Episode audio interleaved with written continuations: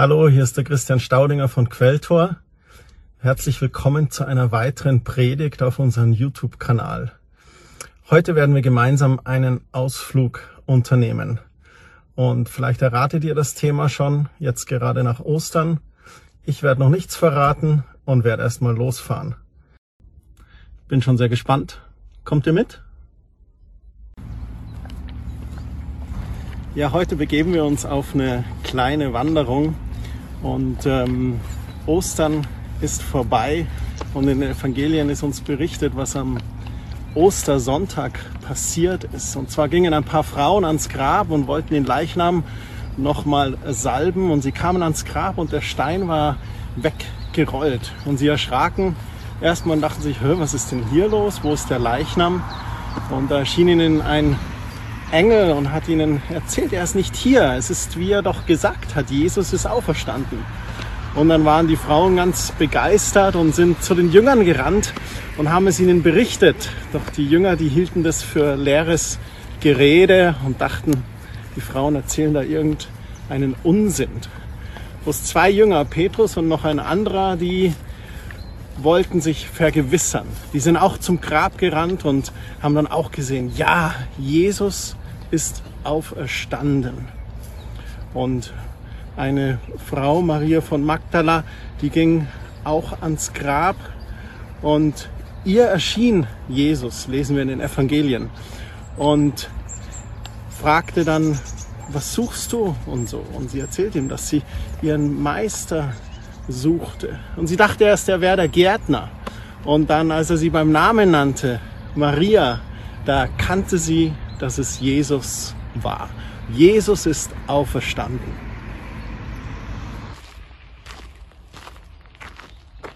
Schön, dass er mich auf dieser Wanderung begleitet. Wir wollen heute eine sehr bekannte Geschichte anschauen, eine der bekanntesten Nach-Ostergeschichten, und zwar den Emausgang. Und ich möchte euch da mal vorlesen aus Lukas Kapitel 24. Da heißt es ab Vers 13, am selben Tag gingen zwei von den Jüngern nach Emaus, einem Dorf, das zwei Stunden von Jerusalem entfernt liegt. Das waren übrigens zwei andere Jünger, die gehörten nicht zu den Zwölfen. Unterwegs sprachen sie miteinander über alles, was in den zurückliegenden Tagen in Jerusalem geschehen war. Und während sie so miteinander redeten und sich Gedanken machten, da trat Jesus selbst zu ihnen und schloss sich ihnen an. Doch es war, als würden ihnen die Augen zugehalten, sie erkannten Jesus nicht. Da sind die zwei unterwegs, laufen des Weges nach Emaus und Jesus, der auferstandene Jesus, kommt dazu. Doch sie erkannten ihn nicht. Es ging ihnen da ein bisschen wie Maria, die dachte, dass es der Gärtner war. Sie erkannten Jesus einfach nicht. Und dann heißt es weiter, dass Jesus sie fragte, worüber redet ihr denn hier miteinander auf dem Weg? Und da heißt es, da blieben sie traurig stehen. Und sie meinten dann, einer von ihnen hieß Kleopas, der sprach dann zu Jesus und sagte, bist du der Einzige, der sich zurzeit in Jerusalem aufhält und nichts von dem weiß, was dort in diesen Tagen geschehen ist? Ich meine, das war das Riesending. Das wäre wie wenn du heute einen Nachbarn fragen würdest und ihm über Corona erzählst und er würde dich fragen, Hä, was ist Corona? Ich meine, es war offensichtlich, was in Jerusalem geschehen war. Die sind absolut erstaunt, dass Jesus anscheinend nichts mitbekommen hat. Es wird doch überall davon gesprochen, der Menschenauflauf beim Passafest, dann das Führen vor Pilatus, die Folter und Kreuzigung und dann der finstere Himmel mit dem Erdbeben und der zerrissene Vorhang im Tempel im Allerheiligsten. Ich meine, überall wurde darüber berichtet. Man würde heute auf Twitter, Facebook, Instagram einfach überall von diesen Geschehnissen erzählen.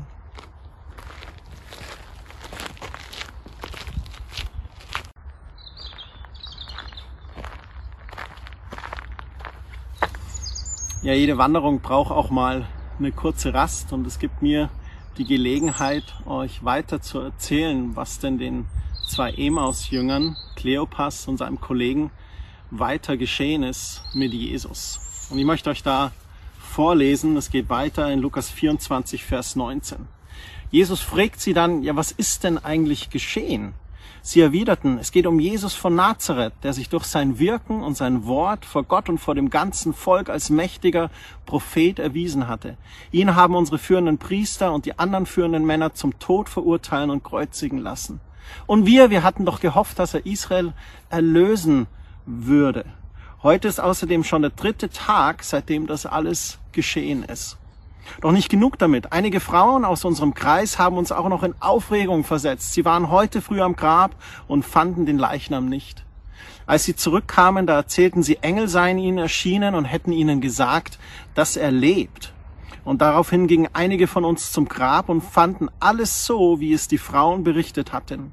Aber ihn selbst sahen sie nicht. Voller Bestürzung berichten hier die zwei Jünger dem Jesus.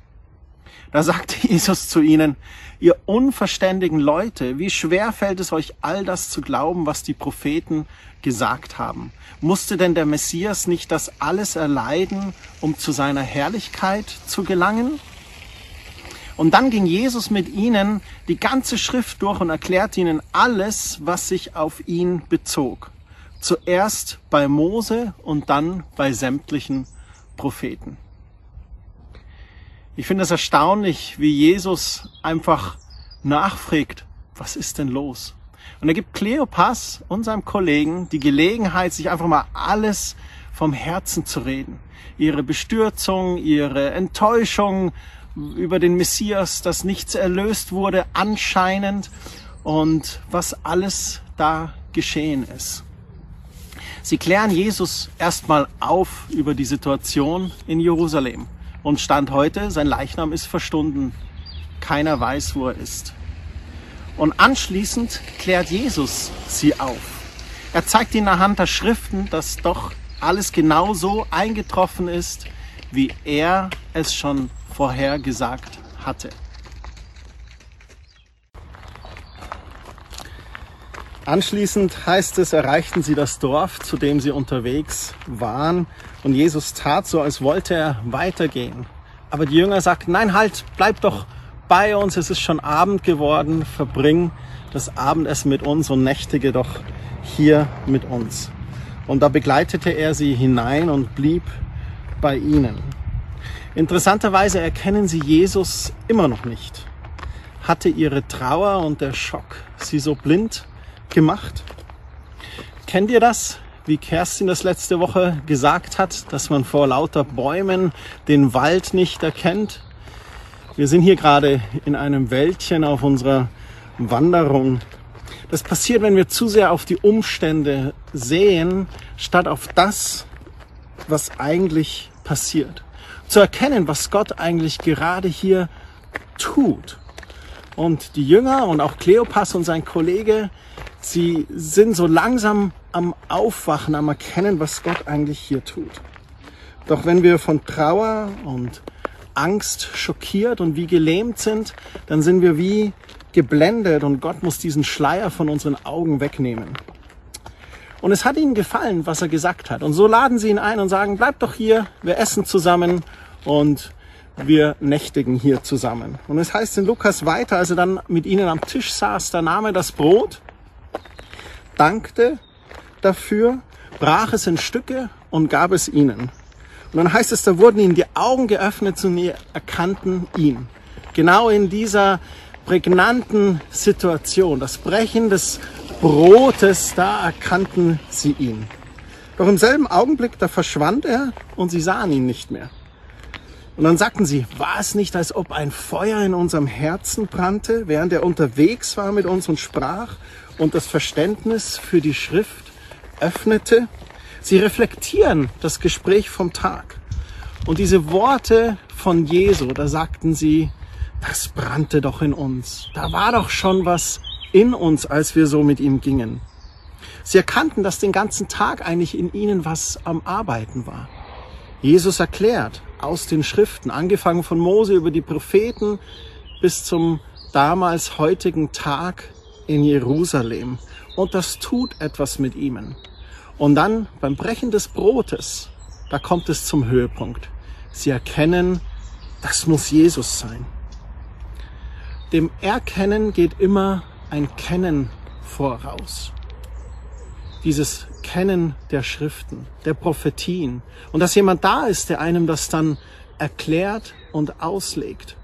Und dann helfen uns oft solche Bilder wie das Brechen des Brotes, dass wir erkennen, was eigentlich gerade geschieht. Es geht darum, ein Interesse zu haben, um wirklich zu wissen, was passiert ist.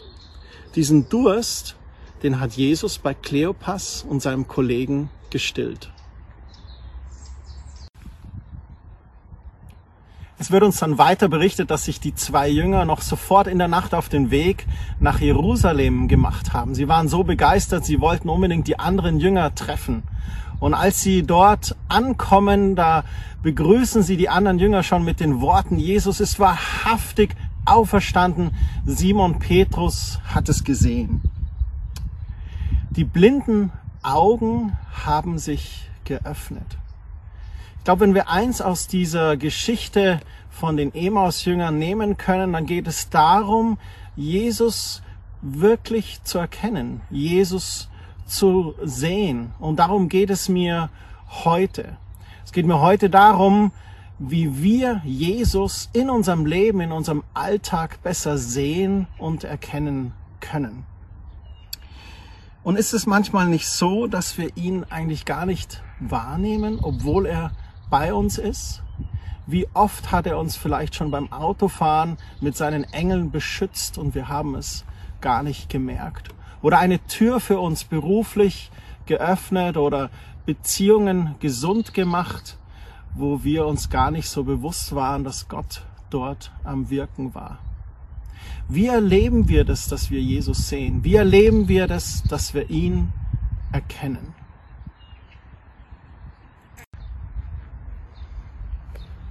Einer der Gründe, warum wir Jesus in unserem Leben nicht sehen oder erkennen, ist ganz offensichtlich. Der Grund ist, dass du ein Leben ohne Jesus lebst.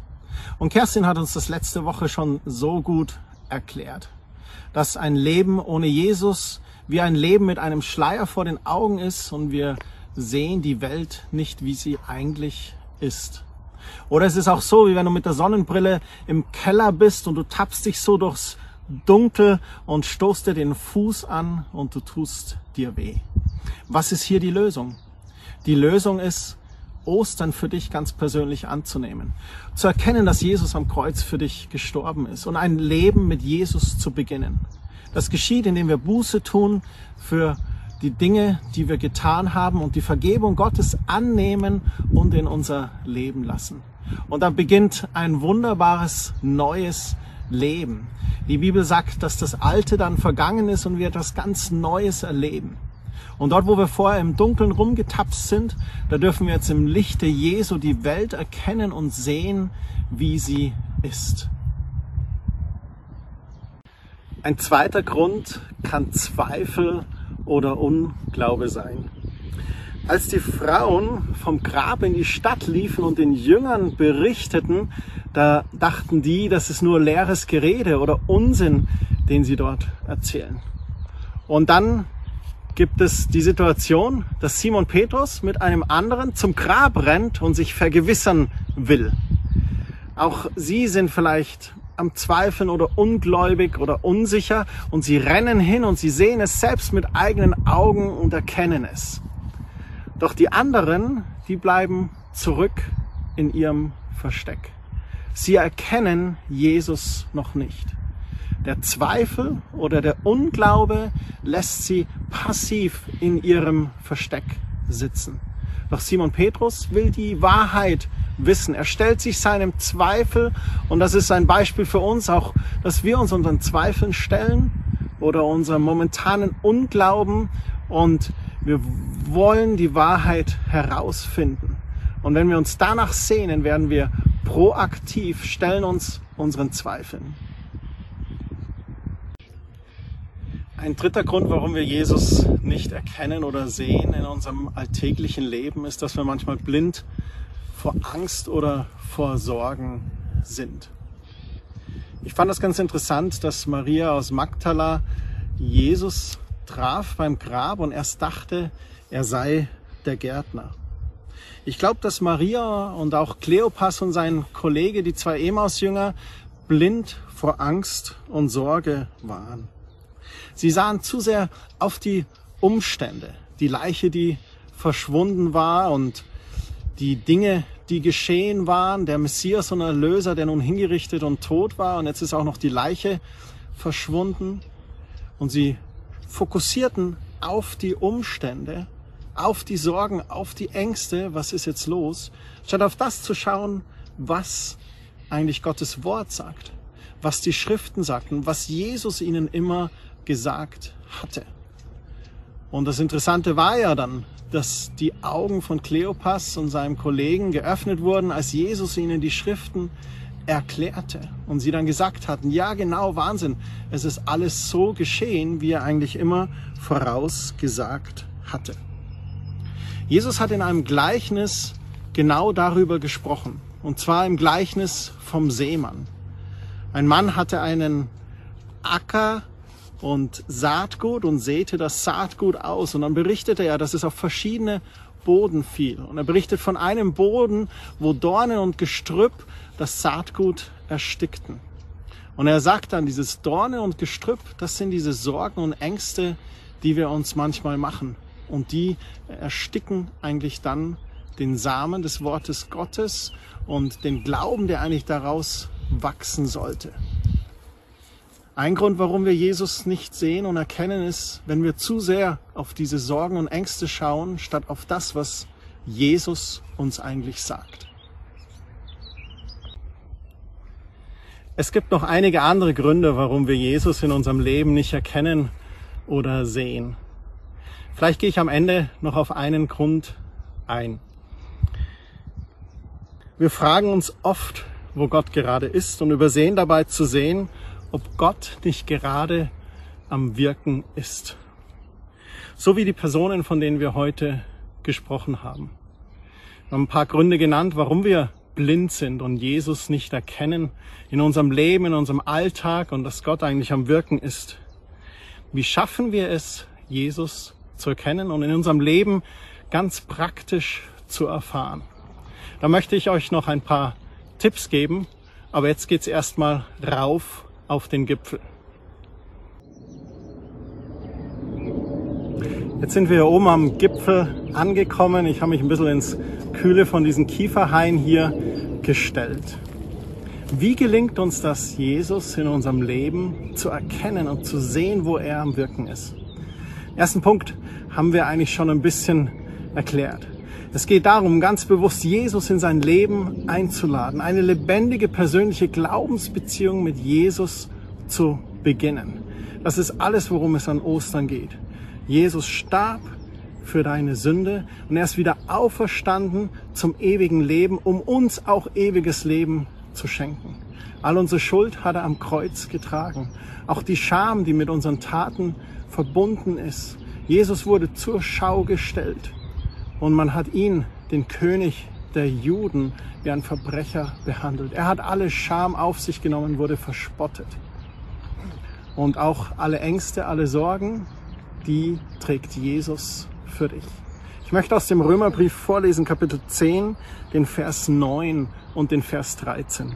Wenn du also mit deinem Mund bekennst, dass Jesus der Herr ist und mit deinem Herzen glaubst, dass Gott ihn von den Toten auferweckt hat, dann wirst du gerettet werden.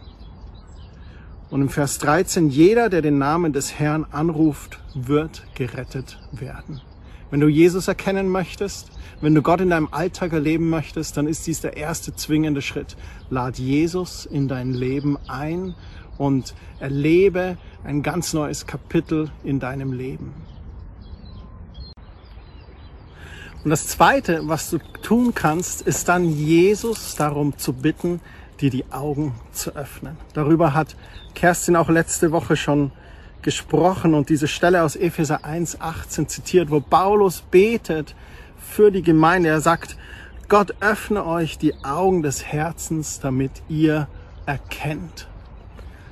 Und das kannst du auch tun in deinem täglichen Gebet, wenn du morgens aufstehst und den Tag beginnst zu sagen, Jesus, ich bitte dich, öffne mir die Augen zu sehen und zu erkennen, wo du am Wirken bist. Wenn du das Wort Gottes aufschlägst und in der Bibel liest, vorher den Geist Gottes zu bitten, Heiliger Geist, erkläre mir die Schriften, öffne mir die Augen und zeige mir, wie Jesus wirklich ist. Und in deinem Alltag betend durch den Alltag zu gehen, vielleicht in einer Situation in der Arbeit zu sein, wo du sagst, Mensch, wo soll ich da jetzt das Geld für diese Situation hernehmen? Oder wie sollen wir mit so wenig Personal diese Situation stemmen? Auch da Gott zu bitten, öffne mir die Augen, lass mich erkennen, wie ich hier gut arbeiten kann. Das nächste Wichtige ist, die Bibel, das Wort Gottes in die Hand zu nehmen und darin zu lesen. Wenn du Jesus wirklich erkennen möchtest, dann musst du wissen, wie Jesus ist, seinen Charakter sehen und auch den Charakter Gottes sehen. Deswegen, wenn du die Bibel aufschlägst und darin liest, bitte den Heiligen Geist darum, dir zu offenbaren, was Jesus hier gerade tut oder was Gott hier am Wirken ist.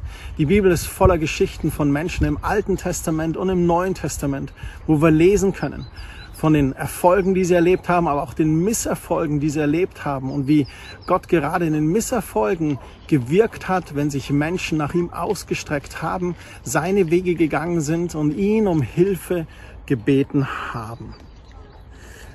Man sieht das auch in den Evangelien, wie Gott sich zeigt, wie Jesus sich zeigt. Als Versorger zum Beispiel im alten Bund, wo er Wasser in der Wüste schenkt, Manna in der Wüste schenkt, Wachteln in der Wüste schenkt.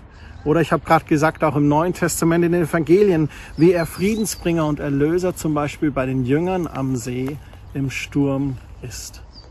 Gott möchte mit dir sein und schau im Wort Gottes nach, wie sein Charakter ist und lerne ihn kennen aus den Geschichten der Bibel. Ein vierter wichtiger Punkt ist mir persönlich echt ein Anliegen. Gerade jetzt in dieser weltweiten Pandemie, die wir erleben und die wir durchleben. Und da geht es mir darum, dass wir nicht umständeorientiert leben, sondern identitätsorientiert zu leben. Was meine ich damit? Ich habe vorhin schon gesagt, wir können auf die Umstände schauen und Angst und Sorgen uns machen. Oder wir schauen auf die Identität, wer wir eigentlich sind. Und als Kind Gottes, da sagt Jesus, ich nenne euch nicht mehr Knechte, sondern Freunde Gottes. Meine Heimat ist eigentlich im Himmel und nicht hier auf Erden. Und dieses Leben hier auf Erden, das ist eigentlich ein kurzes Augenzwinkern im Vergleich für die Ewigkeit, die wir mit Jesus erleben dürfen. Und auch wenn mein Leben jetzt gerade in dieser Krise eingeschränkt ist. Wo ich mir so sehr wünschen würde, euch nicht nur hier im Wohnzimmer zu begegnen, sondern auch einfach live mal wieder zu umarmen, trotzdem nicht passiv und traurig zu sein und Sorgen und Ängste zu machen, sondern zu sehen, okay, wo ist meine Identität? Und aus dieser Identität als Kind Gottes heraus zu leben und nicht aus diesen Umständen heraus. Und so gestalte ich zu Hause mein Leben proaktiv. Ich hock nicht passiv ängstlich zu Hause rum und jammere und denke, oh, das wird alles noch schlimmer werden. Nein, ich lebe identitätsorientiert. Ich sehe, ich bin ein Kind Gottes. Und aus dieser Identität heraus gestalte ich mein Leben proaktiv. Und ein letzter Punkt ist für uns alle, dass wir einfach im Jetzt leben. Dass wir nicht der Vergangenheit hinterherjammern, ach, es war doch damals so schön. Stell dir vor, die Jünger hätten der Vergangenheit nachgejammert. Jesus lag im Grab und sie hätten sich vielleicht gedacht, ach, das damals, wo Jesus noch am Leben war, da war doch alles so schön, wäre Jesus doch noch am Leben. Es wäre schrecklich, wenn Jesus noch am Leben wäre, weil dann hätte er unsere Sünde nicht auf sich genommen und diesen Weg zum Vater geschaffen und den neuen Bund für uns geschaffen. Oder Leute flüchten sich manchmal auch in die Zukunft und denken sich, ach, wären wir doch schon wieder gesund, wären wir doch schon wieder. Und beides in der Vergangenheit zu leben oder sich in die Zukunft zu flüchten, das ist nicht gut für uns. Mit Jesus ist es wunderbar, einfach im Jetzt zu leben. Und da möchte ich euch ermutigen, den Tag wahrzunehmen, den Tag mit Gott zu beginnen und ganz bewusst im Jetzt zu leben.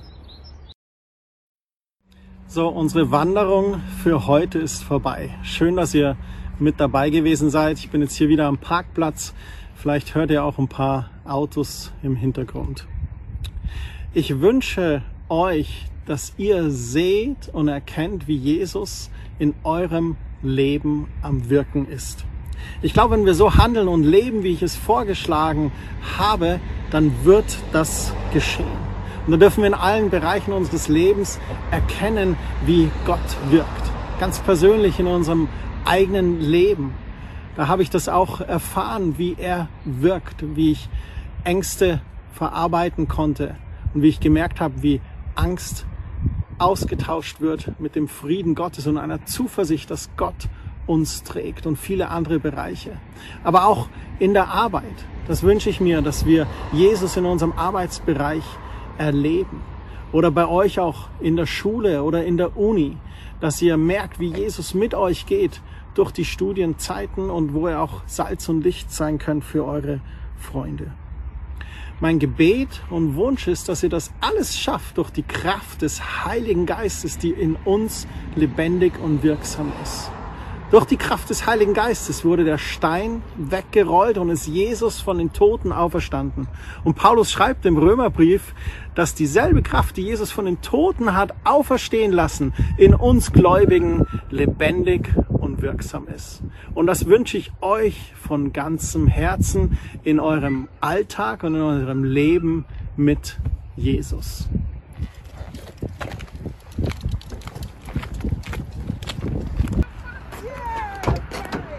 Ach ja, halt, stopp. Ich hatte noch gesagt, dass es noch einen Grund geben kann. Momentan haben wir keine öffentlichen Veranstaltungen. Alle Programme sind gestoppt. Wir sehen uns hier auf dem YouTube-Kanal oder wir telefonieren miteinander. Aber es bleibt uns eigentlich nur das und das persönliche Gebet und das Bibellesen. Und vielleicht habt ihr auch die Erfahrung gemacht, wie ich gerade. Ist es nicht interessant, wie sehr Jesus in unserem Leben in den Mittelpunkt rückt, wenn all das andere um uns herum, wenn alle Programme gestoppt sind?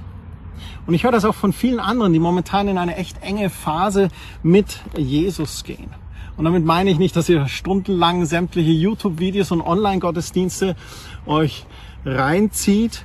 Im Gegenteil, ich fordere euch heraus, nicht nur mit Online-Gottesdiensten und YouTube die Zeit zu verbringen.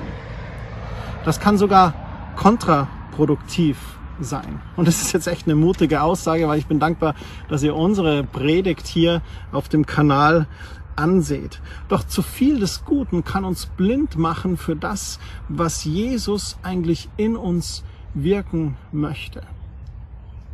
Und wenn wir uns da drei, vier Sachen hintereinander anschauen, dann stelle ich mir manchmal die Frage, wissen wir eigentlich noch, was in dem ersten Video war? Haben wir das eigentlich wahrgenommen, was Jesus uns da zeigen möchte? Haben wir das eigentlich verarbeitet? Haben wir das in uns aufgenommen? Oder befinden wir uns wie auf so einer geistlichen Autobahn und fahren mit 200 den Highway entlang und verpassen die Ausfahrt, die Jesus uns eigentlich zeigen möchte?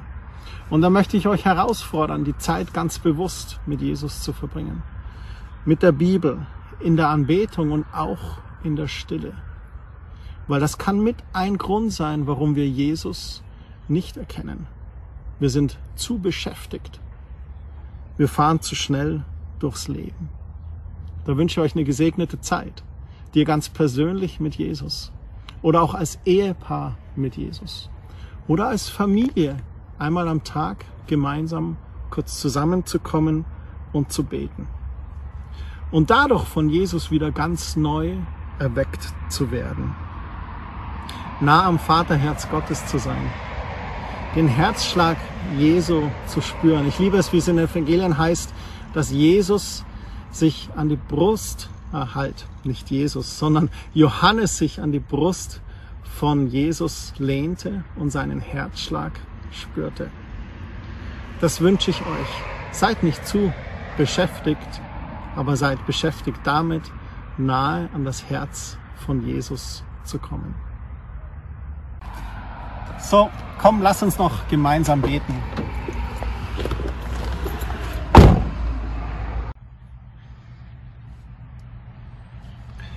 Herr Jesus, wir wollen dich erkennen. Öffne du uns die Augen und nimm den Schleier der Verblendung weg. Schenk du uns diese Emaus-Erfahrung, wie sie Kleopas und sein Kollege hatten. Und schenk uns einen Hunger nach deinem Wort, so dass unser Glaube gestärkt wird und durch das Wort Gottes alle Zweifel und jeglicher Unglauben aus dem Weg geräumt wird. Wir legen ganz bewusst auch unsere Zweifel vor dich und wir bitten dich um Antworten, wo wir Fragen haben. Wir werfen all unsere Sorgen und Ängste auf dich. Und wir danken dir für deinen Frieden, der in unseren Gedanken und in unseren Herzen regieren soll. Und Herr Jesus, ich will nicht durch meine Umstände geleitet sein, sondern aus meiner Identität als Kind Gottes heraus. Ich danke dir, dass dein Heiliger Geist in mir lebendig und wirksam ist und dass ich die Stimme Gottes durch den Heiligen Geist höre. Und hilf mir, das Gehörte zu verinnerlichen. Bewahre mich davor, in Aktivismus zu geraten und hilf mir täglich dich, Jesus, in der Stille und im Gebet in der Anbetung in deinem Wort zu suchen. In Jesu Namen. Amen. Wir wünschen euch noch eine sehr gesegnete Woche und einen guten Start morgen in eure Alltag. Ciao, Gott segne euch.